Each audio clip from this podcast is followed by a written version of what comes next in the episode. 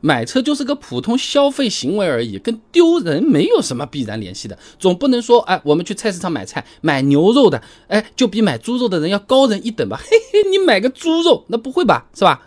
那而有的朋友之所以觉得丢人，要么是你太在乎别人的眼光，要么就是你对自己的期望太高啊。首先，三十岁光靠自己能够买得起一辆十五万的车，其实已经很不错了啊。猎聘网发了一个当代年轻职场人现状洞察报告，里面有个数据的啊，二零二一年九零后中高端人才，也就是差不多三十岁左右的这群人了啊，平均年薪是十三点零五万元，哎，其中有超过百分之四十七点七的人名下资产是低于十万块钱的，哎，换句话说啊，真要三十岁全都是真的只靠自己的，全款拿下一台十五万的车子，已经超过快一半的同龄人了。而且十五万的车子，我们如果把它比方成手机，也差不多是四五千块钱的手机了。你和这种一万多的这种大品牌旗舰那是比不了啊，但至少也是非常好的主打机型了。要摄像有摄像，要性能有性能了啊。那么参考中汽协发布的乘用车市场零售价格段结构分析上面说啊，在二零二一年十六万以下的车型的销量占比呢百分之六十一，是超过六成的啊。那如果说开十五万的车子都丢人的话，那大部分有车一族通通都丢人，都是在丢人了。显然不能这么理解啊。那网上不少三十岁的朋友买了十五万的车子，自己常常觉得，哎，我怎么会有这种丢人的这种感觉的？主要还是有可能因为我后面说的这两个原因啊。第一个就是真的太在乎他人的眼光了，不光是买车，其实我们的各种消费行为，它都会招来他人的评价嘛。那这种评价会直接影响到我们自己的心态。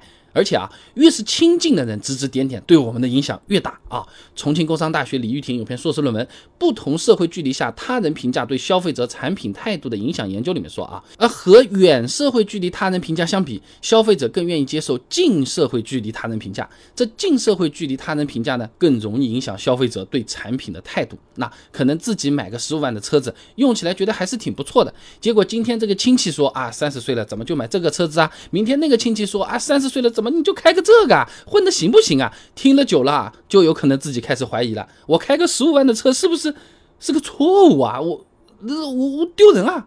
那另外，由于网上面各种炫富视频和言论的这些影响，而，不少朋友也开始产生了一个错误的认知：三十岁啊，开。奔驰、宝马、奥迪太普通了，你要一上网稍微有点名气，都是人均法拉利、劳斯莱斯的，是吧？哎呀，我自己三十岁怎么才开个十五万的车子啊？真的是跟不上人家，人家看起来还年轻，人家看起来还还还帅气漂亮嘞，是吧？啊，我我说是不是在我们这一代人里面，我是 差半生啊？那。当这种错误认知成为主流的时候，就会产生一种群体压力啊。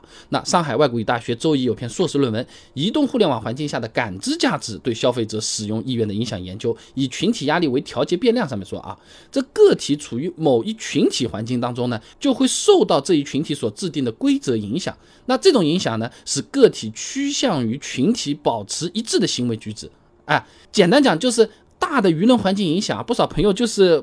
会会从众的嘛？呃，说的那个点就有点被洗洗掉了，是不是？呃，怀疑自己是不是真的就丢着呢？我我应该去买个更好的啊，或者怎么样？那除了太在乎别人眼光，还有一个原因呢，就是对自己期望太高。李斌、徐富明啊等人发表在期刊《心理科学进展》上面有篇论文呢，判断与决策中的中等偏上效应上这么说啊，这人们评价自己呢，比评价别人是会更积极的。在评价某一维度时候呢，个体会认为自己高于处于平均水平的个体或群体。哎，不用记的啊，很绕。简单讲啊，不少朋友年轻的时候就定了个目标，我在二十二岁的时候就想，等我三十岁，不说开多好的车子吧，至少要。中等偏上吧，这句话熟不熟悉啊？这个读书的时候都在说，是吧？中等偏上什么感觉？那奔驰、宝马三十岁总得买一台吧，是吧？那结果真到了三十岁，买了个十五万的车子，想起了二十二年前自己在大明湖畔许下的那个愿望，多少也会觉得，哎呀，这没达成当年的目标啊。哎，就会有这种感觉啊。那王家顺发表在期刊《华侨大学学报哲学社会科学版》上面有篇论文《社会比较自我期望与主观幸福感基于 CGSS 实证分析》里面就讲啊，这期望值和实际努力结果之间的差异呢，可能与主观幸福感有关。较高的期望值如果与个体努力结果的差距过大，会导致个体的消极情绪产生。而且呢，我们经常会通过和别人比较，哎，来进行自我评价。一旦比较对象比我们好，哎，我们也会自我怀疑的。就好比一个公司里面，那大家都是用最新的名牌手机，哎，我就是个普通手机，哎，也会有种。我是不是就不如他们呀？哎，真的会有这种感觉的，是吧？那么实际上说到底，车子它就是个交通工具啊，是吧？不是说车子社交属性不重要，连手机都有社交属性的，而是说我们应该更看重车子的工具属性，能用、好用、够用，这才是关键啊。你为了硬撑啊，去贷款买个豪华车，可能面子的确是有了，但里子没了，没有什么太大意义吧。另外呢，也要对自己有一个更精准的认知啊。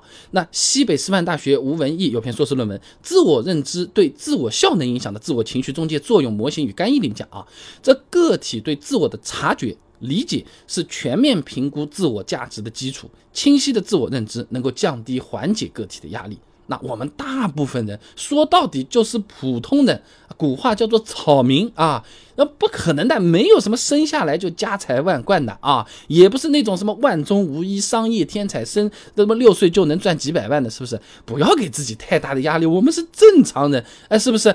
不正常反而是一种苦恼嘞。生活酸甜苦辣，我们自己知道，自己明白，自己体会，那就是有意思的那个人生啊。你所有东西吃起来都是甜的，也没意思的。我跟你讲啊。